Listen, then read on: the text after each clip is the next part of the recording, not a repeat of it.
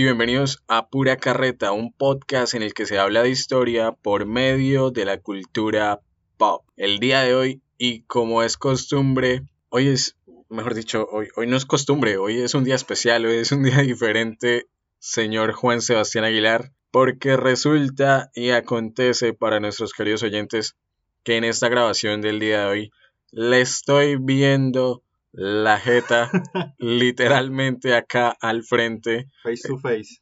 Estamos grabando presencialmente. Tenemos la fortuna de estar grabando en un estudio con todas las de la ley, algo que, siempre quisimos y bueno, llegó el momento de, hacerlo. La verdad estamos muy emocionados.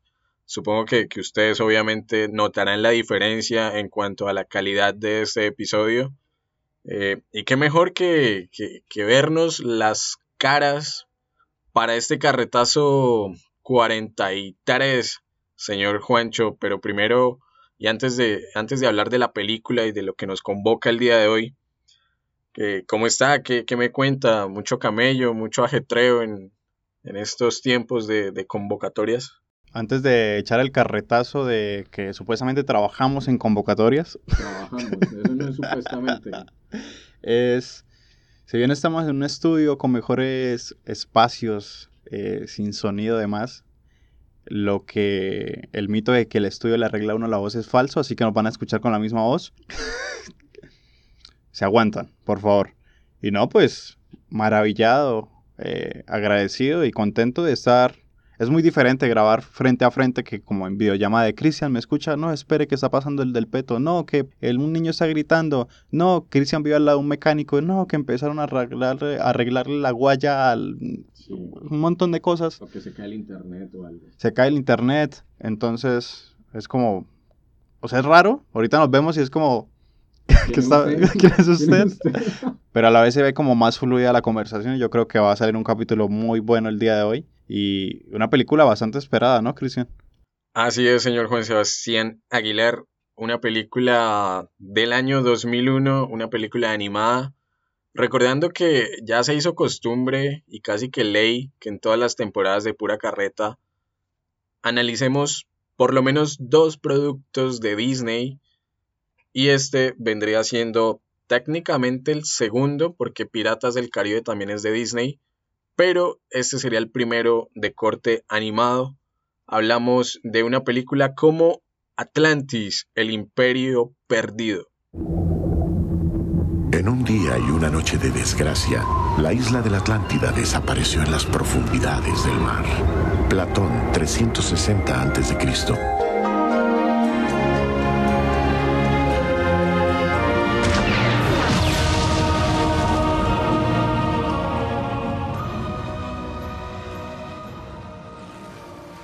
Como les decía anteriormente, Atlantis es una película del año 2001 con una duración de 95 minutos, dirigida por Gary Trousdale y Kirk Wise, con música de James Newton Howard. Está considerada y catalogada como uno de los clásicos animados de Disney, de los últimos clásicos de Disney. Una sinopsis súper rápida de la película nos dice que un joven llamado Milo, literalmente Milo, y así lo vamos a llamar en este episodio, Milo, ¿qué cuento de...? De Milo, ¿qué es eso? No, Milo no, Milo. Un joven llamado Milo encuentra un antiguo diario que contiene pistas de cómo llegar a Atlantis, el mítico reino hundido. Junto a otros intrépidos personajes, Milo decide embarcarse en el Ulises, un impresionante submarino en una arriesgada expedición al océano. Juancho, para arrancar, y ahora sí, esto sí es costumbre, ¿cuáles son esas primeras impresiones, impresiones generales de la película?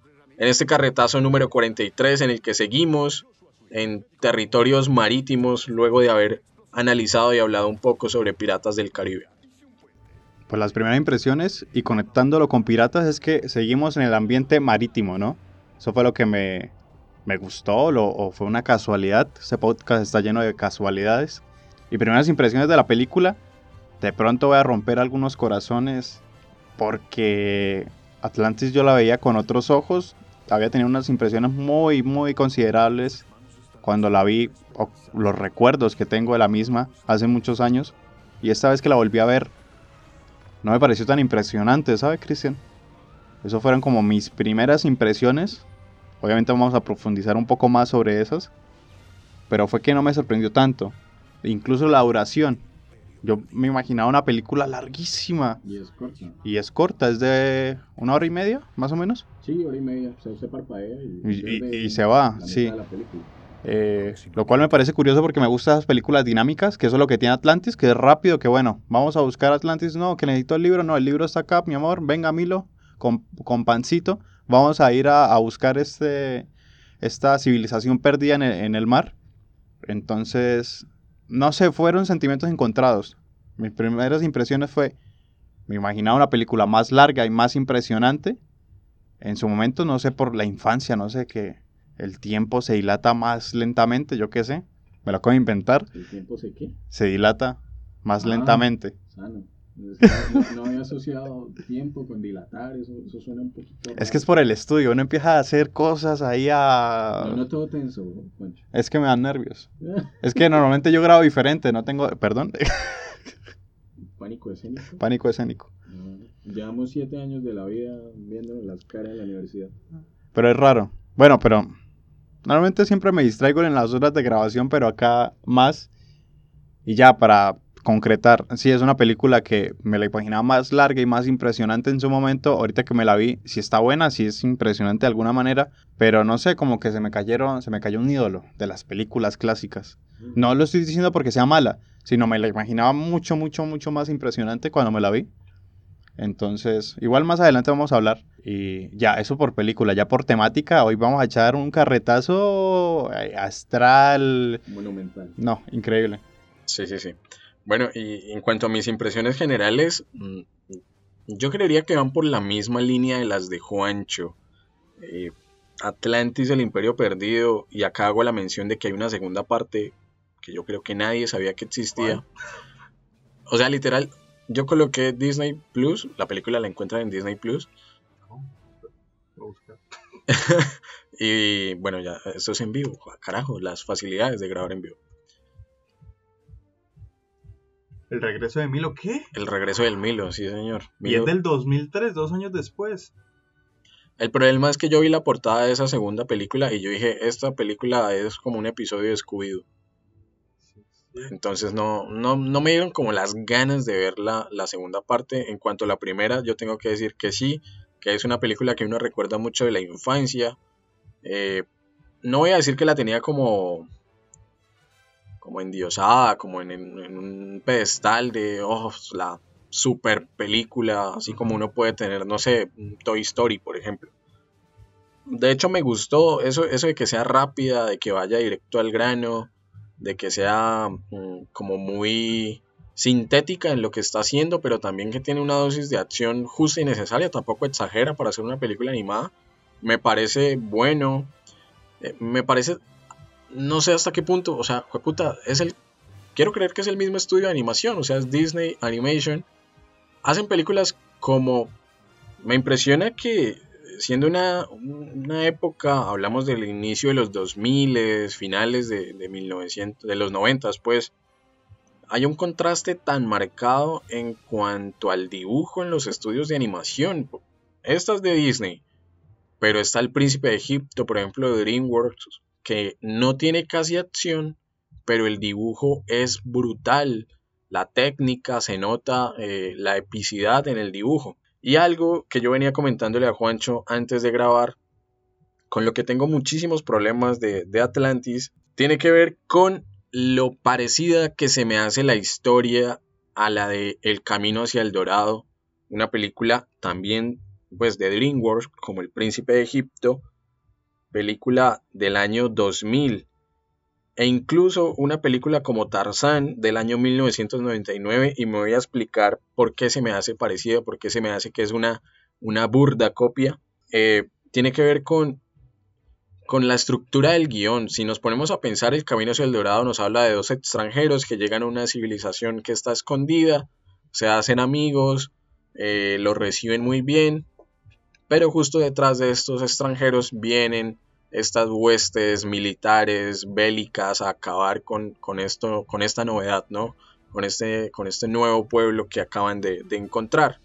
Pasa en el camino hacia el Dorado, también vemos cómo los protagonistas o uno de los protagonistas, en este caso creo que es Miguel en el camino hacia el Dorado, como que le coge cariño a la civilización y ya no quiere destruirla y ya no quiere que desaparezca y termina uniéndose a ellos en la defensa. Y es exactamente lo mismo que pasa en Atlantis, el Imperio Perdido.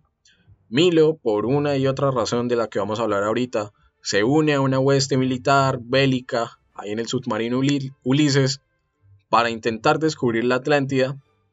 La descubren, una serie de aventuras que tienen ahí en, el fondo del océano.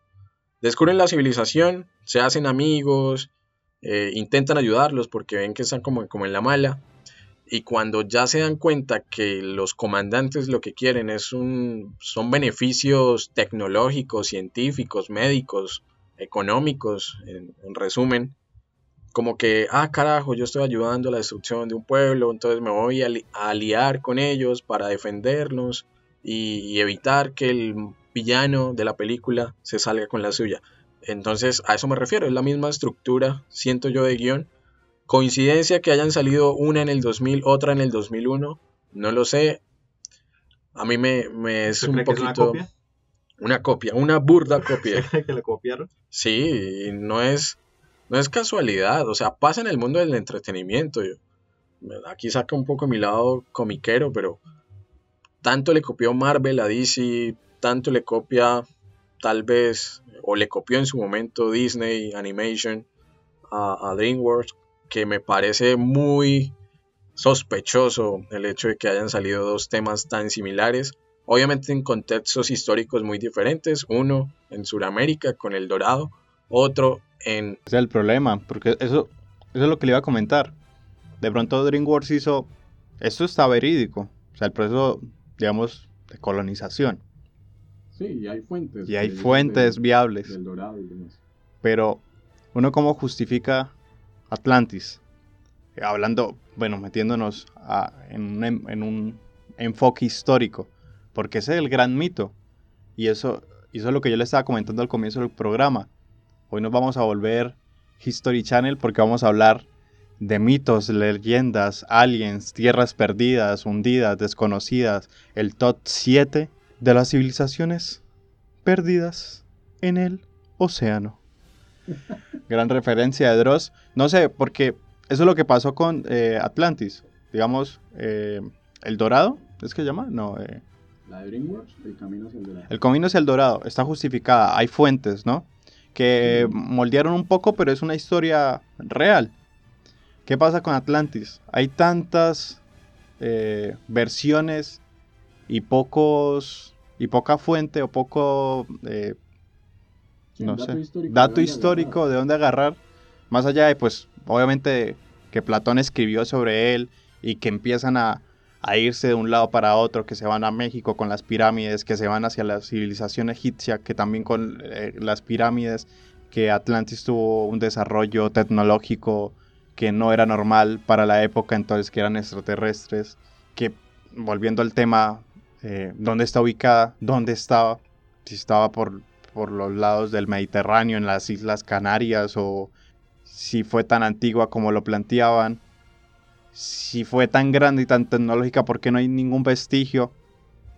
Que sí, es el mar, pero bueno, alguito, ¿no? O sea, no sé, es complicado. En cuanto a esas, esas primeras referencias, y de hecho casi que las únicas, yo diría que ese es el problema, que haya tan pocas referencias históricas eh, o por lo menos un testimonio en formato papel, como en este caso vendría siendo un escrito del año 360 a.C. del filósofo Platón, en el que describe una ciudad superpotencia marítima en el Atlántico. Solo tenemos esta referencia, o bueno, por lo menos los investigadores, arqueólogos eh, submarinos y demás solo tienen esta referencia, contrario a lo que pasa con el Dorado, donde hay un sinfín de crónicas, un sinfín de testimonios de, conquistadores españoles. La fuente. La fuente histórica es más abundante sobre, precisamente sobre este gran mito del Dorado, pero el mito de la Atlántida siento yo que no tiene una base, un sustento histórico que a uno le permita indagar un poco más sobre dónde está ubicada o bueno, dónde pudo estar ubicada, cómo era el tipo de habitantes, y eso es lo que de pronto, y lo mencionaba Juan ahorita, lleva a que se convierta en uno de los mitos eh, como más, ¿cómo decirlo? Más eh, deseados para programas como los de History Channel. Y, si va ligado con la historia, que medianamente a uno le puede dar ese aire de que, uy, si fue verdad o no.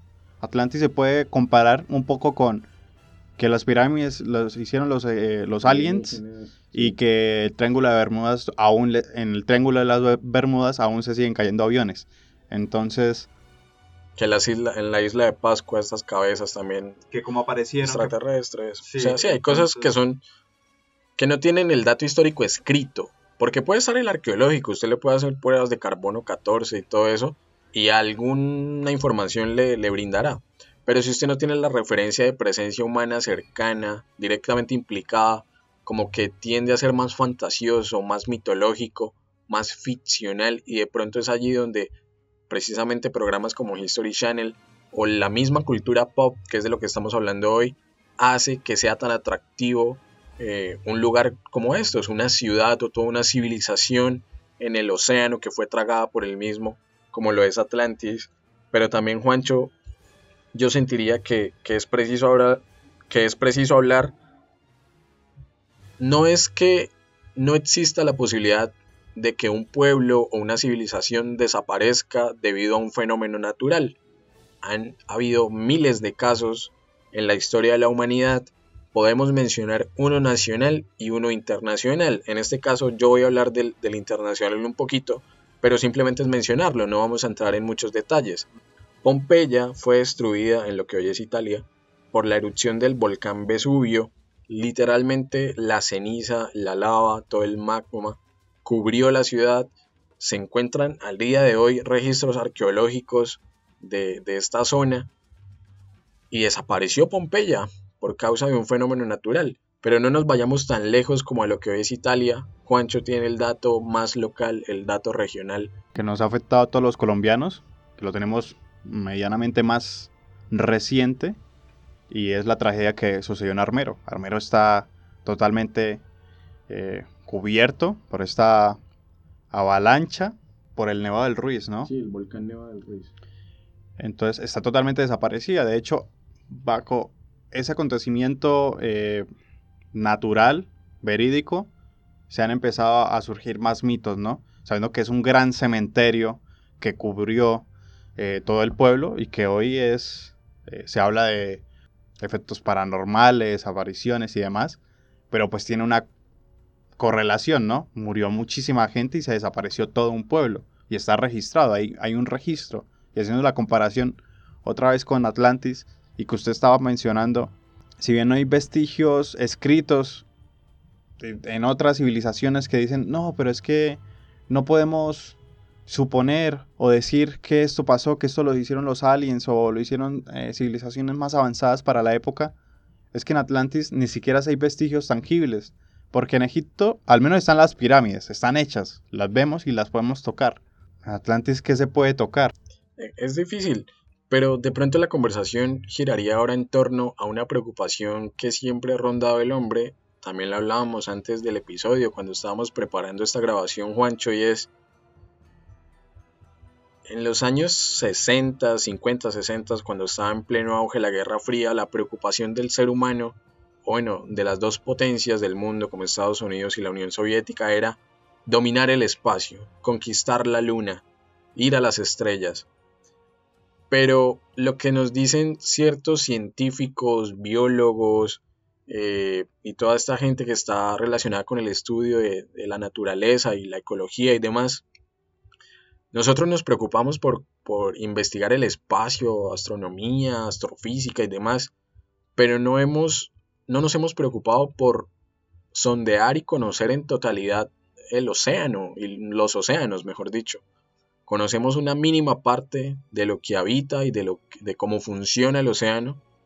Tanto así que, por ejemplo, en, iniciando el siglo XX se hundió el Titanic y cuántos años no se demoró en, en encontrarlo y no estaba como la fosa de las Marianas, a 8000 kilómetros de profundidad. Estaba, si no estoy mal, creo que a 1000 máximo. Entonces, nos demoramos un jurgo encontrando el Titanic. Eh, ¿cuánto, ¿Cuánto habrá precisamente en, este, en estos océanos que, que no conocemos? Y aquí no sé, seguimos con el History Channel. Bueno, existirá todavía el megalodón, cosas como esa. Entonces, Es que especular es, una, es algo, es, es un momento fantasioso que gusta. O sea, vean las posibilidades de que, bueno, y si en verdad exi- existió Atlantis, se esté por allá en, pues, no sé, 5000 metros debajo del mar. eh, no sé, es impresionante. Y, y otro de los datos impresionantes es que, bueno, la, la Tierra, o sea, no sé, no soy científico, ¿no? La capa terrestre, no sé cuál es el término apropiado eh, es como el 30% de nuestro planeta y el otro 70% es agua. Entonces eso es impresionante. ¿Cuántos secretos no tendrá el mar? Animales extraños, incluso civilizaciones, no sé, uno podría imaginar tantas cosas, pero pues toca un poco de coherencia y, y amarrarnos un poco a los rieles de la imaginación porque uno puede empezar a, a volar y, y a delirar y ya no se va a llamar esto pura carreta, sino histocarreta, una mierda, perdón, una vaina así. puro chisme. Es que al historiador, al historiador le gusta echar chisme y especular con qué pudo haber pasado. Así nosotros digamos que la historia contrafactual no, no debe hacerse, uno lo hace. Entonces, es curioso que precisamente hablando de todas estas dificultades que, que impiden el conocimiento total o por lo menos más avanzado del océano, pues también sepamos que la cultura pop y grandes industrias como Hollywood han explotado este recurso. No por nada tenemos un superhéroe en DC como, como Aquaman, que literalmente vive en, en- la Atlántida, que es descendiente de reyes de la Atlántida y que se ha popularizado, ¿no? No- yo creo que si uno dice ahorita Atlántida, eh, civilizaciones submarinas, uno piensa inmediatamente en, en Aquaman, en, en Momoa. Y este fue el caso de, de Disney también, cuando produjo y, sacaron al, al público esta película de Atlantis, El Imperio Perdido, de la cual procedemos a hablar ahora, luego de verdad una, una charla, ya que estamos aquí literal eh, juntos grabando, mucho más amena, de, de ciertos datos históricos, de especulaciones, de posibilidades, pues llega el momento de hablar de, de la película. Entonces, después de la siguiente cortinilla, nos metemos de lleno en las profundidades del mar, nos vamos a Islandia y nos montamos al Ulises para debatir un poco sobre esta película animada del año 2001.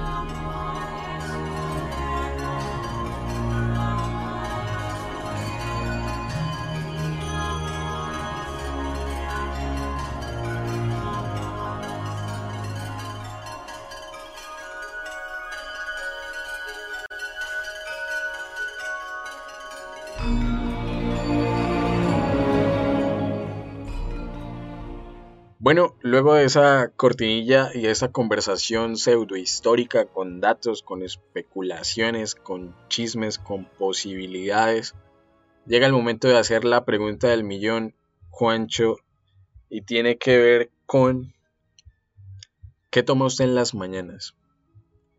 ¿Milo? ¿Chocolisto o Nesquik?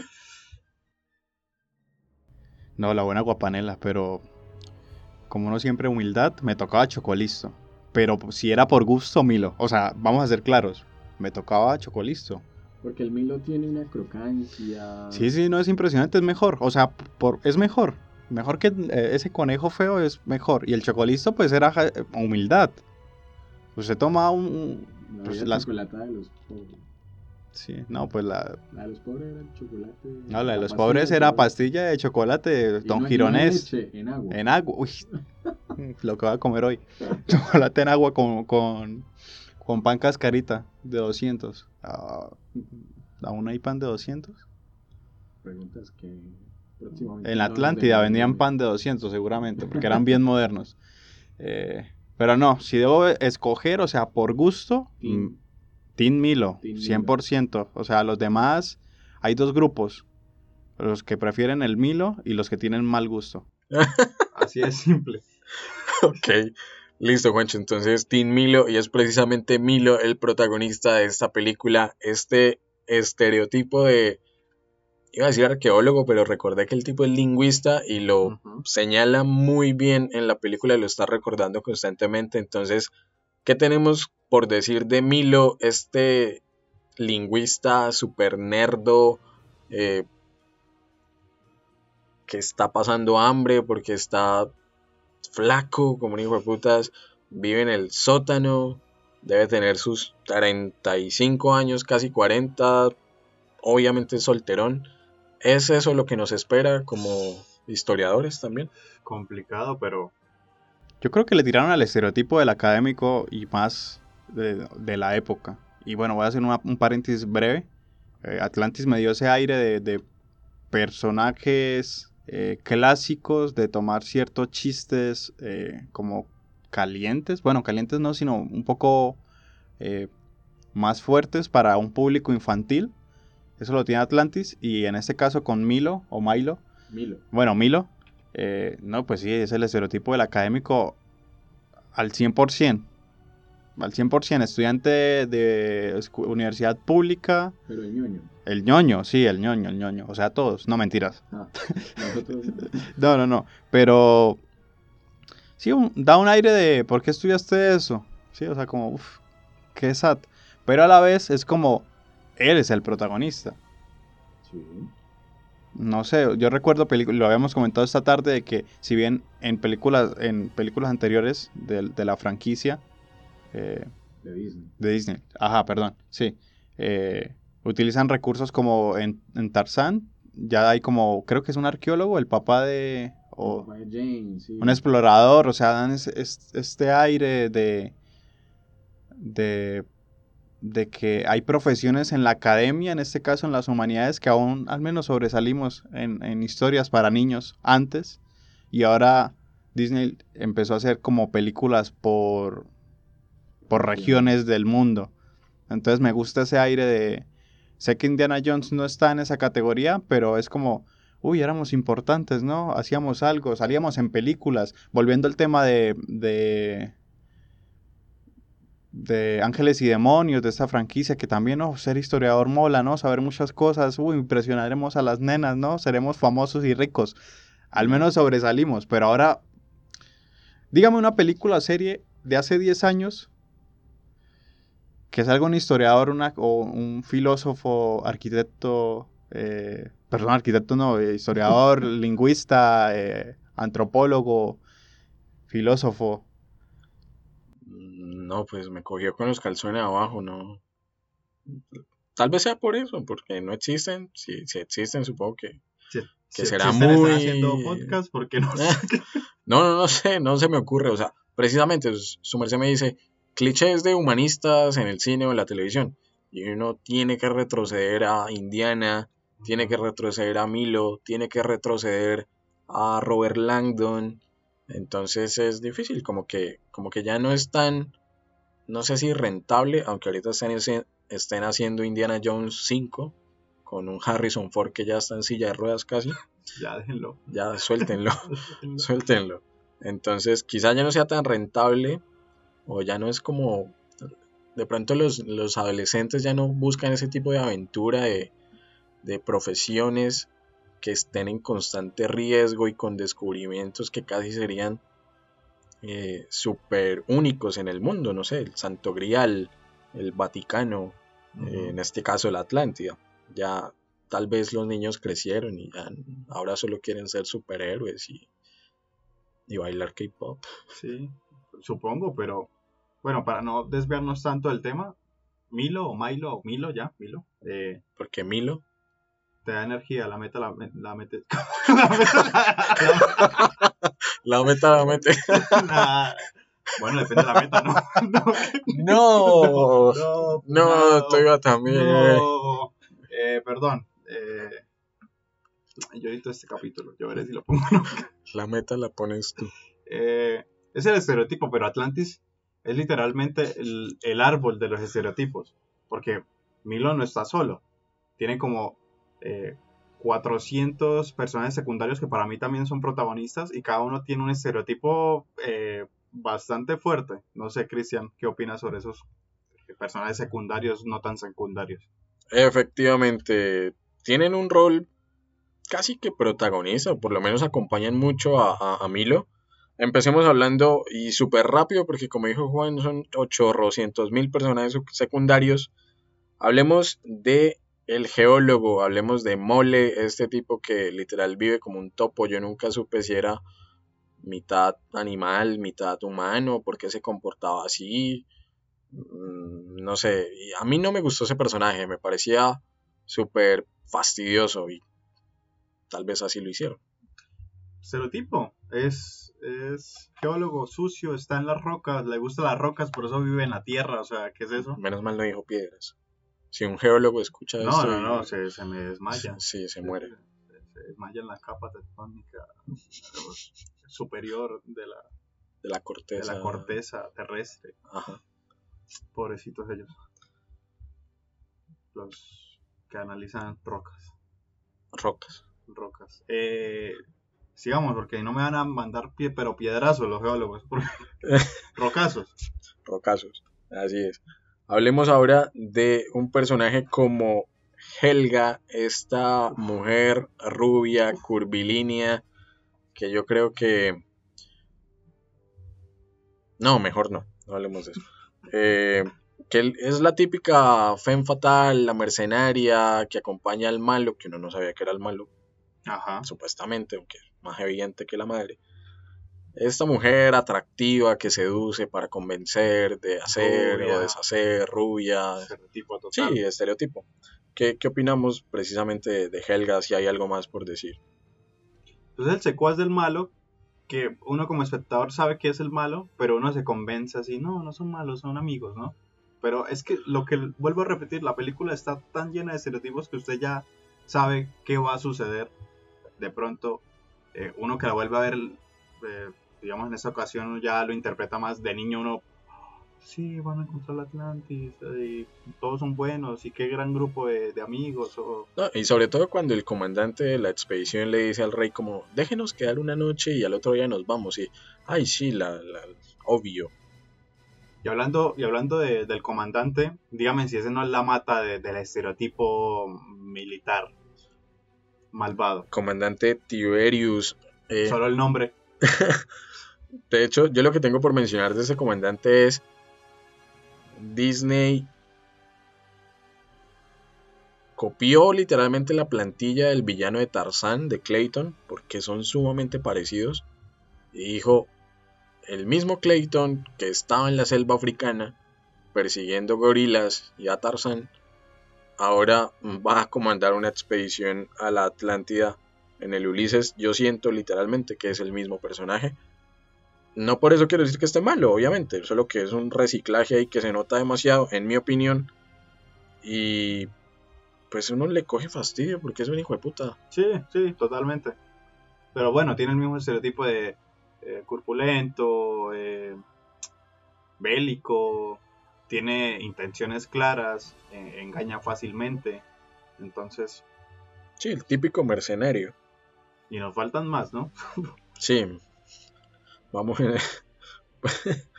Seguimos ahora con la mecánica, con Audrey. eh, esta mm, mujer que a mí me- me gustó el hecho de que contaran esa historia, ¿no? Como mi papá quería dos niños, uno boxeador y otro mecánico. Salieron niñas. Y ahorita está mi hermana buscando el título, no sé qué, dando puños. O sea, como que algo muy notorio para la época, no solamente lo que quieren que sean los papás, sino esas profesiones que pueden hacer las mujeres, o estos oficios que pueden hacer las mujeres y estos que no. Eh, pero me parece, más allá de eso, súper vacío, no, no tiene más relevancia dentro de la película. Pensé que iba a ser en algún momento un, un triángulo amoroso tal vez con Milo, pero no pasa en ningún momento, no. ¿No? Es, Bueno, es una película para niños, es ¿no? una película para niños y también es que la película pasa así. Exacto. Es muy rápida. Es muy rápida y tiene cuántos personajes. Entonces, usted no puede desarrollarlos todos.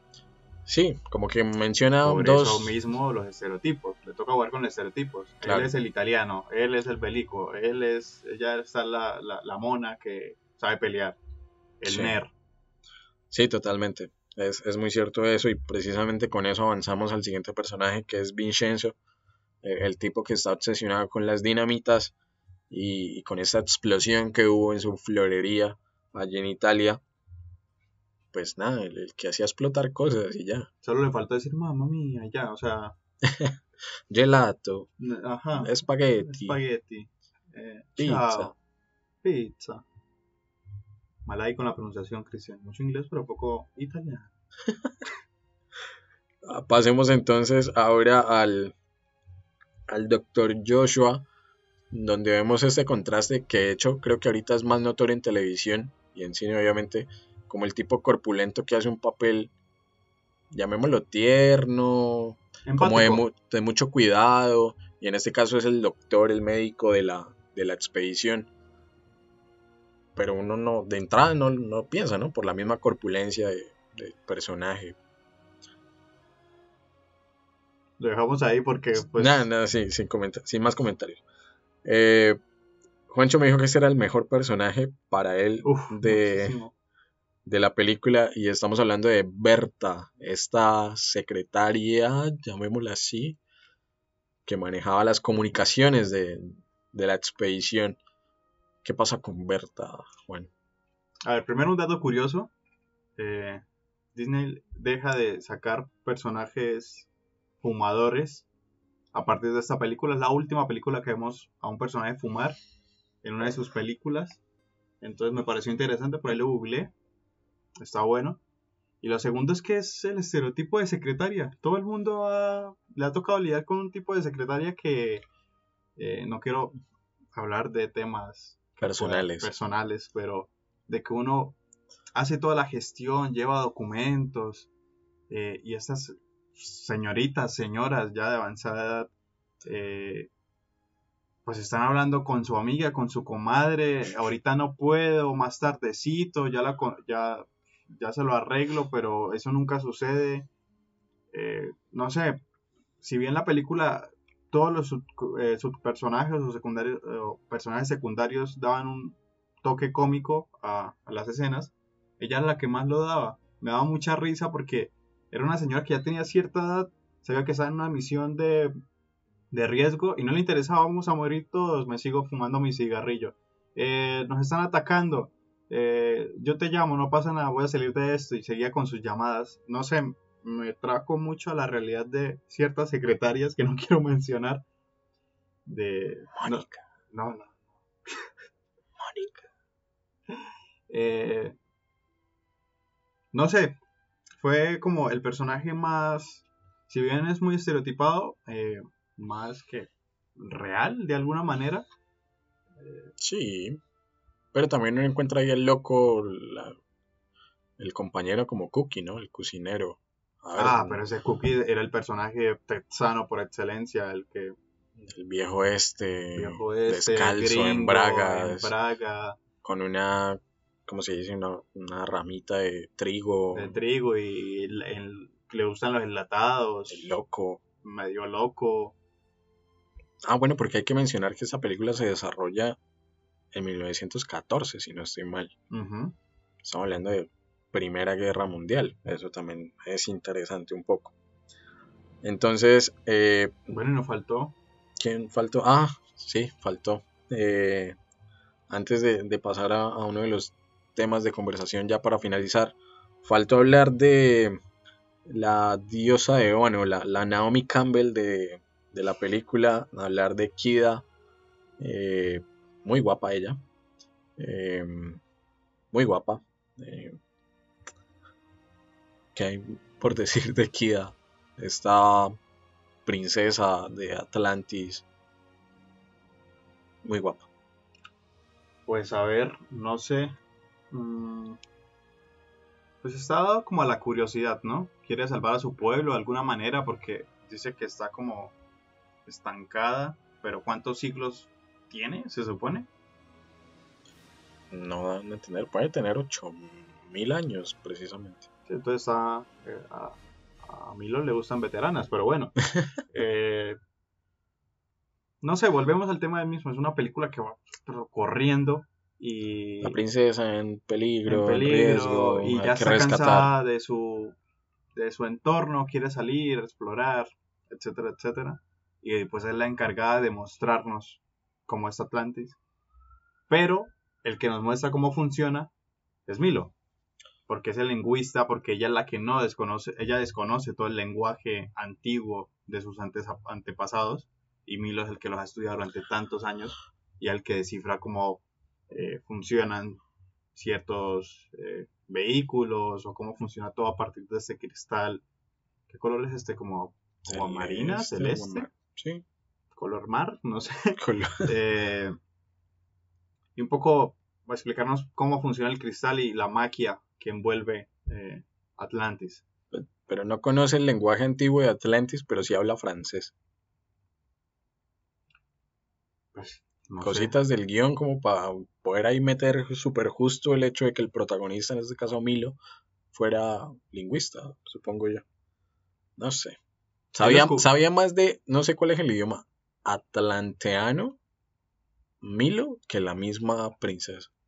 No, pero dan, dan a entender que es uno antiguo, ¿no? Que es un idioma más antiguo que ellos mismos, que los que están ahí. No sé, es un poco confuso.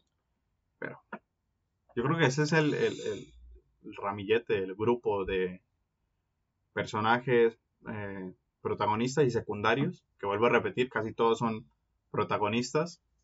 Y, y cómo todo se vuelve un caos al momento de llegar a Atlantis y, y volvemos a uno de los temas que ya hemos hablado en varios capítulos del podcast, que es saquear, eh, Robar. robar, por decirlo de Literal. alguna manera, eh, No es salvaguardar tesoros. tesoros de civilizaciones pasadas y que no pertenecen al territorio, pues es otro ejemplo. En este caso, vea pues, una película animada nos da sobre el camino de la ética como profesional, en este caso Milo, y el camino de, qué sé yo, los mercenarios y la riqueza.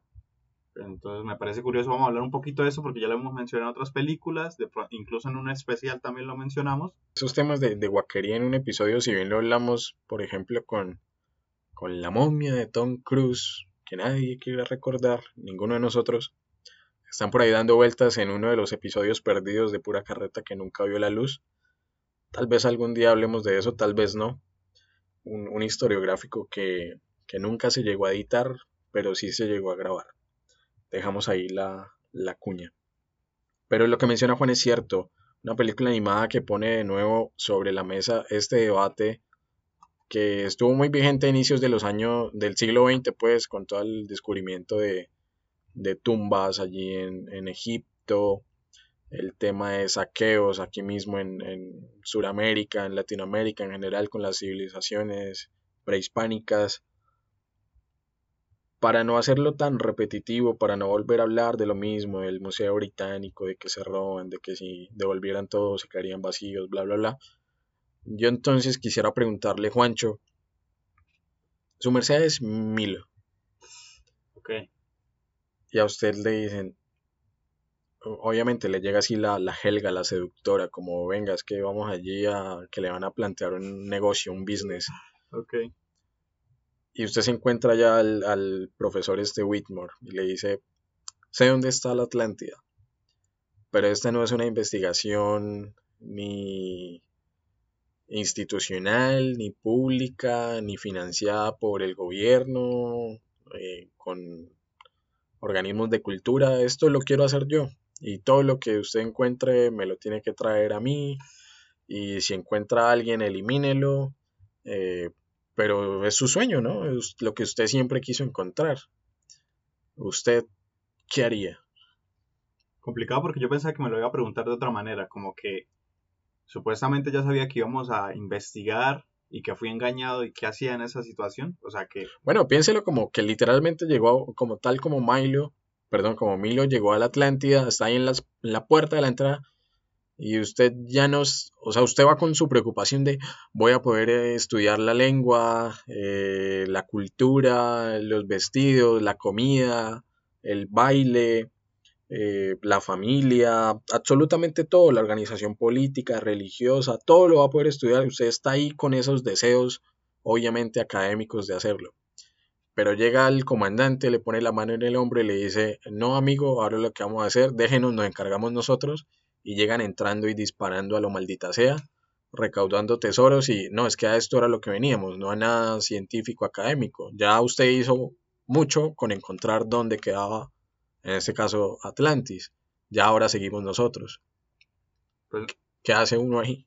Dar. Pues, no, pues yo creo que uno hace cierta resistencia, porque yo creo que va a sonar un poco mamón lo que voy a mencionar, pero es mejor como quedar en la historia del descubridor y el que dio pie a, a un montón de estudios sobre, en este caso, una civilización perdida, que llevarme tesoros que no me los voy a llevar a la tumba, ¿no? Muy reflexivo y todo, pero yo creo que es lo ideal, más allá de lo ético y por mi profesión, lo que estudiamos historia y por la rama de las ciencias sociales, eh, yo creo que sería lo mejor o sería la decisión que tomaría. Porque, no sé, sería complicado.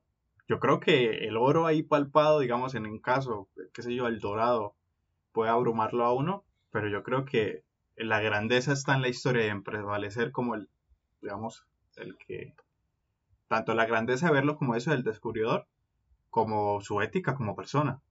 Y usted, Cristian, ¿cómo lo haría? ¿Se llevaría todos esos lingotes de oro y bueno, que prefiero vivir una vida di- dichosa y feliz y no ser recordado o ser recordado y pobre para siempre y muerto? Bueno, porque estaba también el factor de que lo maten. Ese es el problema. Ay, no, yo, yo, yo sí me llevo el dinero ya. Y el oro y las joyas. Es complicado, pero yo creo que lo mejor, o bueno, yo, en mi caso personal, eh, trataría de hacer eso.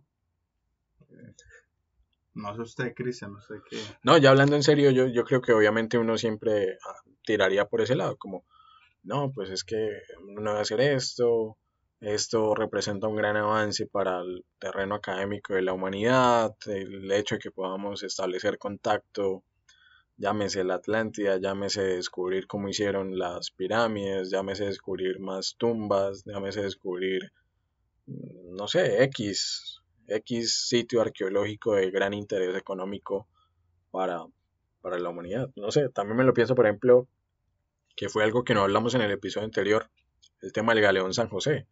O sea, usted es un- una empresa privada gringa que encontró el galeón. Mm. Usted avisa que lo encontró para que los gobiernos vean qué hace con eso, o se queda callado y, y lo rescata. Y lo derrite y ya lo vende. Y busca así, salvar el naufragio y, coger el, el oro, la plata y vemos, aquí no pasó nada, nadie se enteró. Pues va en torno a la ética. Pero pues, usted sabe que el humano está, es fácil de corromper. Puerco. El diablo es Puerco. dijo. El diablo es puerco y es, es complejo, pero yo creo que lo que los dos pensamos es lo que nuestros compañeros y la mayoría de, eh, en este caso los que tenemos una, eh, afortunadamente una formación académica en, humanidades, debemos tener porcentuado y ponerlo como estandarte en situaciones como esta. Que claro, puede uno caer, pero no debería, pero no se debe justificar. Entonces, yo creo que sería lo correcto, tanto como persona como eh, profesional. Eh, Ah, pero en el museo acá de historia de Leonardo sacándole piedras cuando no veía, todo ¿no? el mundo tenía una cerámica. tenía- Sacándole cerámica ahí. tenía cerámica en mi habitación. Usted ya armó el jarrón a punta de fragmentos. Ah, no, ah, sí, no, ay, no, sí, hay que respetar y demás. Ah, pero apenas en todo el museo, venga para acá y el pictograma. Eh, como, como dicen, ¿no? Souvenirs. Recuerdos. Souvenirs Sí, preguanes. Un Obviamente. saludo a Leonardo, nuestro profesor De de arqueología, precisamente. precisamente. Cerramos ya. Sí, calificación. Cortinilla y calificación, listo. Entonces, recordando a este querido profesor y estas materias de arqueología, antropología, etnografía, etnología, para quienes, es- al igual que nosotros, estudiaron historia en la UIS, después de la siguiente cortinilla nos vamos con la calificación habitual aquí en Pura Carreta Podcast.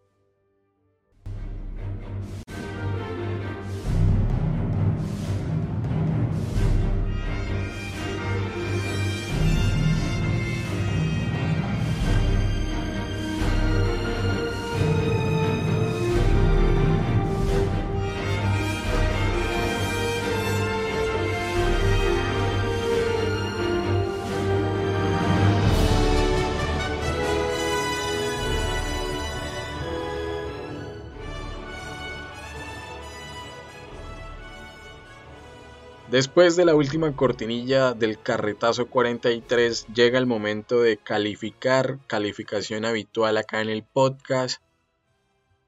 Sin dejar de recordarles, para la gente que recién llega a escucharnos, para los vieja guardia que siempre están ahí, calificación que va de 0 a 5, igual que en el ambiente universitario en el que todavía estamos. Entonces, para calificar Atlantis, el Imperio Perdido, esta película animada del año 2001, señor Juancho, ¿cuántos corazones de Atlantis le da su merced precisamente a Atlantis? Ok, ¿cuántos corazones a Atlantis? Eh, voy a dar el número de una vez porque siempre me lío con las calificaciones. Empiezo a hablar, empiezo a hacer un segundo podcast cuando empiezo a calificar. Voy a poner un 4. Eh, ¿Por qué? Las razones las siguientes. Eh, porque no me encantó prácticamente. O sea, tenía lo que dije al comienzo del capítulo, tenía unas expectativas muy altas cuando me la vi en la niñez y ahorita no me parecieron tanto. Eh, pero igual no es una película mala. Es una película que es disfrutable, que está buena.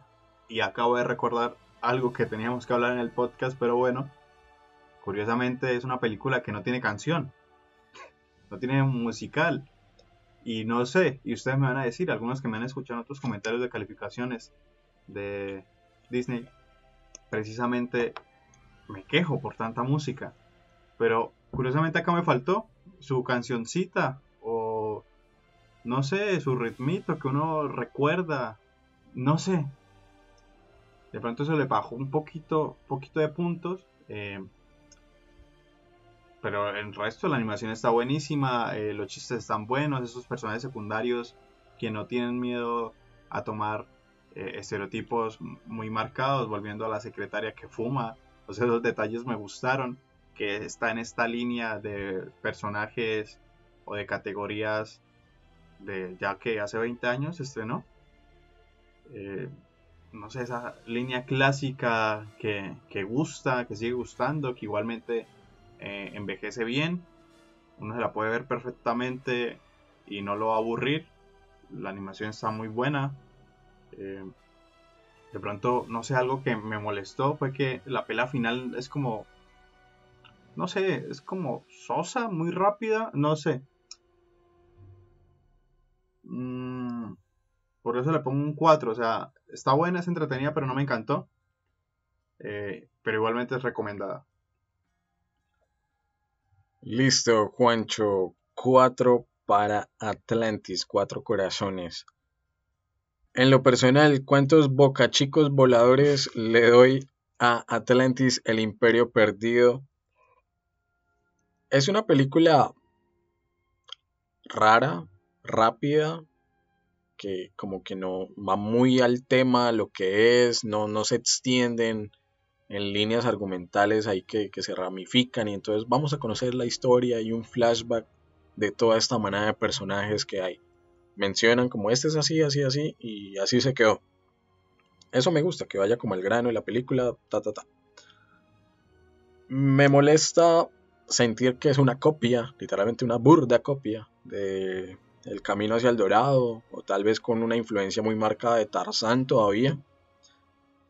Me disgusta también el hecho de que cuando hacen una película de civilizaciones marítimas, de una vez tengan que tener muy presente la influencia de la Polinesia o de Oceanía, tanto en el vestuario como en la, en la tez, en el color de las, de las personas, porque si recordamos la película, Kida, su papá y toda la gente de Atlantis tiene como, o sea, perfectamente podrían ser primos de Moana.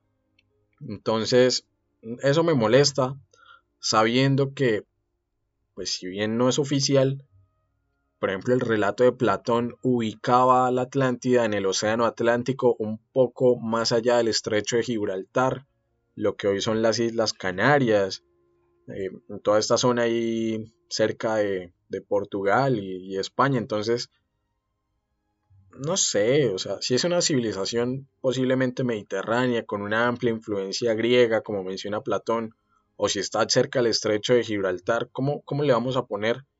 Igual yo supongo que es lo que más vende, una, una connotación, pues, polinesia, hawaiana, como muy cercana a esos, a esos colores, a, esos, a esas vestimentas. Entonces, eso de pronto no, no me gusta mucho. La película son gringos, son gringos haciendo películas sobre civilizaciones. bueno, sí, es, estereotipos. Es cierto. Sí, tienes razón. Entonces de pronto por eso no, me termina de cuadrar la, película. Lo que menciona Juancho también, o sea, cuando él me lo dijo, a, mí me explotó algo en la cabeza. Yo dije, es cierto, no, no tiene música. Bueno, música no, no tiene canciones. Y Disney se, se reconoce precisamente por hacer a veces musicales muy exagerados, donde literalmente todo es música, como por tener buenas bandas sonoras con películas clásicas, sea La Cenicienta, sea Blancanieves, sea eh, ya lo último que ha salido, Moana, eh, Enredados, qué sé yo. Entonces, no sé, para mí es una, para mí es un 3-5. Uh. Un 3-5 para Atlantis, el Imperio Perdido, que sumado a la calificación que le ha dado Juancho a esos cuatro corazones, con estos tres y medio boca chicos, darían una calificación general de 3,8 corazones boca chicos para Atlantis, el Imperio Perdido, una película del año 2001 que la pueden ver en Disney Plus. Eh, y con esto cerramos este episodio del día de hoy, este carretazo número 43. No sin antes recordarles que nos encuentran en redes sociales como Pura Carreta Podcast, en Twitter como Pura Carreta Pod, que estamos en absolutamente todas las plataformas de podcast habidas y por haber. Y que se viene un episodio, el 44, sumamente diferente en el que Juancho va a ser quien esté liderando la conversación. Opa. Porque vamos a hablar, ¿de qué vamos a hablar, Juancho, en el 44? Siempre hablamos de pura carreta, eh, hablamos de historia por medio de la cultura pop y no salimos de las películas, cabe resaltar. De vez en cuando la televisión. De vez en cuando la televisión, debemos meternos en, ahora que lo pienso, en una canción, en un, no sé, un álbum, no sé, bueno, pero está la categoría de videojuegos y el próximo capítulo 44 vamos a hablar sobre Sekiro. Nos vamos para el Japón feudal. Eh, Samuráis a lo que marca. A lo que marca sangre es, una, es un videojuego de la línea de los Souls. De pronto algún friki por ahí eh, me está entendiendo. Es una saga muy buena de la categoría de los videojuegos más difíciles, pero eh, en este caso no vamos a hablar de la jugabilidad, ni de las gráficas, ni mucho menos, pero vamos a hablar de la historia que rodea Sekiro y de esta línea oriental que no hemos tocado hace mucho tiempo en el podcast. Estaría interesante hablarlo a partir del videojuego. No es necesario que lo hayan jugado, un par de cinemáticas y demás. Vamos a explicarlo todo en este capítulo 44 de Pura Carreta Podcast, en el que sí hablamos de videojuegos de vez en cuando. creo que no hablamos de, de, Oriente, precisamente de Japón, desde la tumba de las luciérnagas, si no estoy mal. Entonces, pues nada, esperen próximamente ese carretazo 44. Y también les vamos avisando que se preparen para el 45, porque va a ser el primer episodio que analicemos en caliente. Un producto. Bueno, en caliente me refiero a inmediata, apenas sale el ah, producto. No, no piense otras porquerías por allá. no sea, no sea cochino. Me refiero a que sale la película el 25 de noviembre y a la siguiente semana ya tiene episodio. Entonces, Carretazo 45, dedicado a la última película de Disney, precisamente Encanto, película en la que aparentemente están resumiendo casi que toda la cultura colombiana. Vamos a ver qué tal sale en el 45. Por ahora, el 44 de la próxima semana sobre ese kilo para que estén pendientes. Y nada, esto es Pura Carreta Podcast. Como dice el parecito Diego Jaramillo, Dios mío, en tus manos encomendamos este carretazo 43 sobre Atlantis que ya pasó y el próximo 44 de Sekiro que ya viene. Nos vemos. Nos vemos. Corte. Ya cerramos micrófonos. Apúrele No, que... Debíamos apurar porque- aprovechando el espacio. Ay. Ah, bueno. Ya, va a acabar con el estudio, Juancho. Mm. Aprovecha, salga, robes un micrófono. No sea puta.